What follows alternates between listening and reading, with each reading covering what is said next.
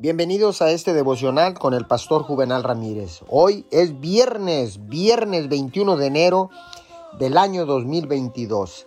La palabra dice en Gálatas 6:9, no nos cansemos de hacer el bien, porque a su debido tiempo cosecharemos si no nos damos por vencidos.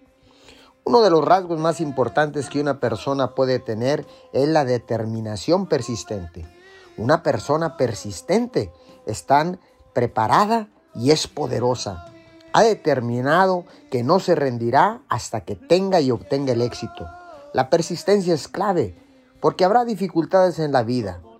La Biblia nunca prometió que cuando usted entregara su vida a Dios ya no tendría ningún problema.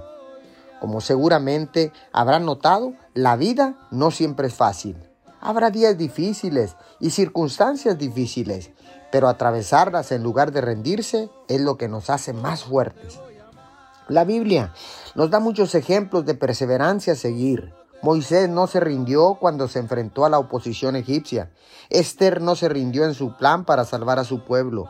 David no se rindió cuando Saúl lo atacó. Y Pablo no se rindió incluso cuando fue encarcelado por predicar el Evangelio. Estos ejemplos nos enseñan que cuando sabemos quiénes somos en Dios y confiamos en su obra en nuestras vidas, no nos rendiremos. No importa cuán desafiante sea la vida, cuando las cosas se pongan difíciles, perseveraremos a través de la fuerza que tenemos en Cristo Jesús. Señor, gracias.